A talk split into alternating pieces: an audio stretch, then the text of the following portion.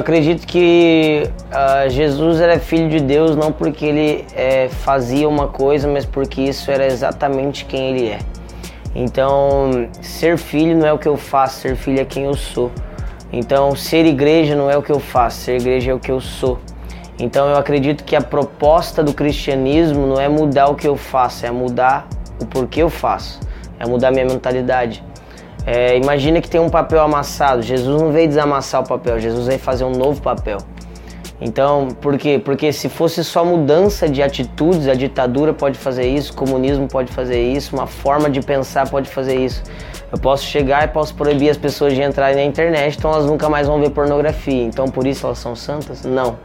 Então, Jesus não veio mudar a minha atitude somente, Jesus veio mudar a minha natureza. E porque minha natureza é transformada, então eu passo a andar como filho. Então, não é sobre aquilo que nós estamos fazendo, é sobre aquilo que nós estamos nos tornando mais parecidos com Cristo Jesus. É, na sua meditação você fala que a base é conhecer Jesus. E o que você diria para alguém que está começando agora a caminhar com Jesus, para conhecer mais é, eu acredito que a base e fundamento da igreja é a revelação de quem Jesus é. é em Mateus uh, 16, é, Jesus pergunta quem eu sou para vocês. Então Pedro diz: Você é o Cristo, Filho do Deus vivo. Então ele diz: sobre esta revelação eu começarei, eu, eu vou fundar a minha igreja, eu, eu, eu levantarei a minha igreja. Então a, a igreja só funciona debaixo da, em cima da revelação de quem Jesus é. Então tudo que a gente faz sem revelação fresca de quem Jesus é é mera repetição e cópia. Uh, uh, fazer porque um lugar está dando certo é meio perigoso porque aquele lugar não necessariamente é o mesmo lugar onde eu estou. Eu preciso fazer tudo na minha igreja debaixo, é, é, construindo em cima da revelação fresca de quem Jesus é. E como você tem que fazer isso na sua vida particular? Você precisa, em primeiro lugar, gastar tempo é, no seu lugar secreto com as suas escrituras.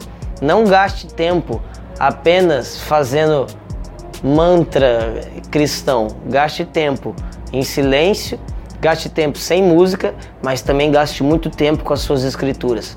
Segunda coisa uh, que eu daria como maneira prática é, é ande com pessoas que amam a Jesus.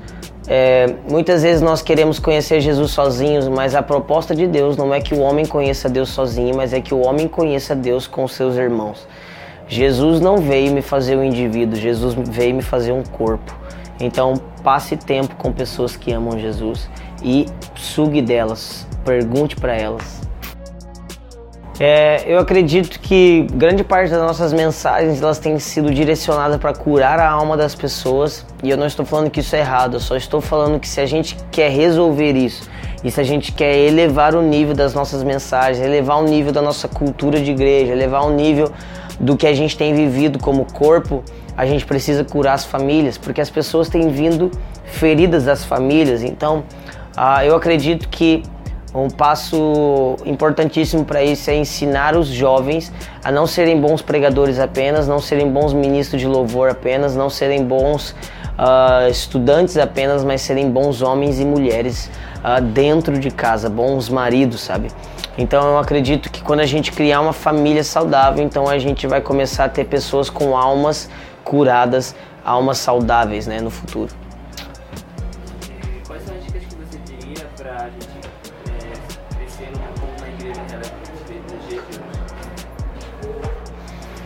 Eu acredito que a primeira coisa que uma igreja relevante precisa ter é uma visão clara de quem Jesus é. Porque é, nenhuma igreja se sustenta em cima de culto em cima de evento, em cima de uma boa mídia, em cima de um bom YouTube. Eu sou pastor de igreja e eu me preocupo com todas essas coisas. É, inclusive no One eu sou o líder da comunicação. Mas é, uma igreja não funciona por causa disso. Uma igreja funciona por causa da revelação fresca de quem Jesus é. Então a primeira coisa para ser uma igreja relevante é saber quem Jesus é. Os líderes precisam ter uma, um esclarecimento de quem Jesus é e qual a porção que Jesus deu para aqueles líderes, para aquele lugar. E saber que uh, nem toda a revelação de Jesus está comigo, mas a, é, é, exatamente isso que nos torna corpo, a multiforme. Eu acho que a segunda uh, dica que eu daria é exatamente essa. Respeite a multiforma, sabe? Não tente copiar, não tente fazer o que foi dado ao outro. Faça exatamente a sua medida e seja exatamente fiel à sua medida. Terceira coisa para ser uma igreja relevante, na minha opinião, cuidado de pessoas. Uh, eu sou líder de evangelismo, a gente faz bastante evangelismo, bastante ação social, mas eu posso te garantir que não seria necessário fazer ação social, não seria necessário pregar o evangelho com tanta intensidade nas ruas se nós simplesmente discipulássemos e ensinássemos as pessoas a terem famílias saudáveis. Uh, na cidade onde eu moro hoje, Rio de Janeiro, você se esbarra com crente em qualquer lugar onde você vai. É, onde você vai. Se você já teve uma oportunidade de pregar o evangelho nas ruas do Brasil, você na verdade reprega o evangelho, porque todo mundo já foi numa igreja. A minha pergunta é: por que, que não ficaram lá? Cuidado. Então eu diria, para mim, o grande ápice de uma igreja é o quanto ela discipula e o quanto as pessoas crescem em caráter de Jesus. Eu acredito que famílias saudáveis são famílias que têm como alicerce Cristo Jesus, os, os, princípios de Jesus. Então, não é o que eu aprendi, não é o que eu acho, mas é o que Jesus acha. E uma família saudável ela replica o modelo de trindade da Trindade, ou seja, todas as pessoas elas são iguais, mas elas não têm a mesma posição. Todas as pessoas são totalmente amadas, mas elas têm a sua singularidade. Eu acredito que uma família saudável se manifesta quando os filhos geram é, famílias saudáveis. No hebraico, é, o sentido de filho é construtor de casa. Então, acredito que uma família saudável só é de fato é, tida como saudável quando ela consegue replicar isso, porque é exatamente isso que a Trindade fez. Ela replicou o mesmo relacionamento que a Trindade tem entre ela, ela deu isso à igreja. Então eu diria que uma família saudável são filhos, esposas, pai, mãe, onde cada um entende o seu lugar, onde todos estão sentados numa mesa e eles conseguem replicar e dividir isso com outras pessoas. Uma grande dica que a, os líderes de adoração precisam é se aprofundar nas escrituras. Então eu diria que uh, a válvula de escape para todo líder de adoração é o próprio instrumento dele. Então ele passa muito tempo com o instrumento dele adorando a Deus e ele sabe discernir tudo profeticamente, mas ele não sabe discernir tudo através das escrituras. E as escrituras, elas nos levam a um lugar mais profundo de entendimento, até mesmo de ambiente espiritual e de tudo mais. Então a primeira coisa que eu falaria é passe tempo com a sua Bíblia mais do que com o seu violão. E a segunda dica que eu daria é não se torne refém de promover um momento.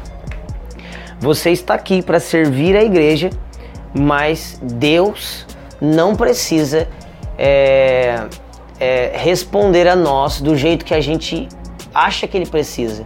Então Deus não é um cachorrinho que a gente dá um pouquinho de adoração para ele ele dá um pouquinho de presença. Se a gente dá mais um pouquinho, ele dá mais presença. Não, não, não.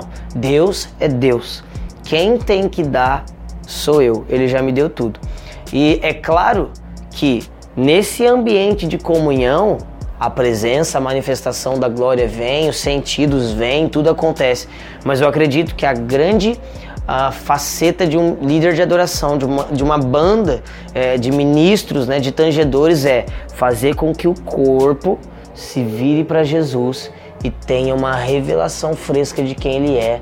Então a gente começa a crescer nessa revelação e ficar mais parecido com ele.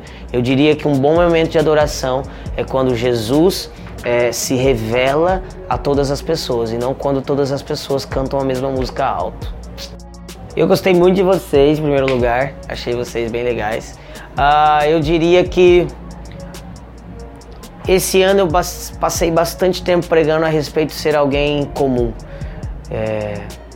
E isso não é pejorativo, mas isso é ser comum exatamente como Cristo Jesus foi. Em João uh, 19, quando 18, desculpa, no Getsemane, uh, Judas precisou beijar o rosto de Jesus porque senão os guardas não saberiam quem era o maior. Porque Jesus era tão normal que ele colocava os seus discípulos na mesma estatura que ele. Eu acredito que nós estamos precisando na nossa geração são pessoas tão espirituais, tão espirituais, tão cheias de Deus, tão cheias de Deus, que quando você olha você fala: "Ó, oh, mas ele é tão normal como o carpinteiro". É, eu queria que você pensasse que quando Maria beijava o próprio neném dela, ela estava beijando o próprio Deus.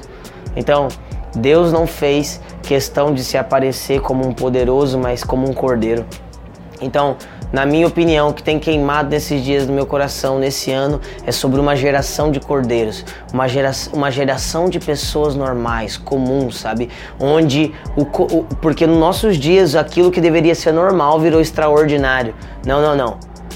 O nível precisa ser elevado, onde aquilo, curar os enfermos, ressuscitar mortos, discipular, ser como Jesus, é exatamente aquilo que nós deveríamos fazer. Então eu diria que ser comum como Jesus. Perfeito. Que nada. É isso? Obrigado, Foi legal? Show. Valeu? Valeu.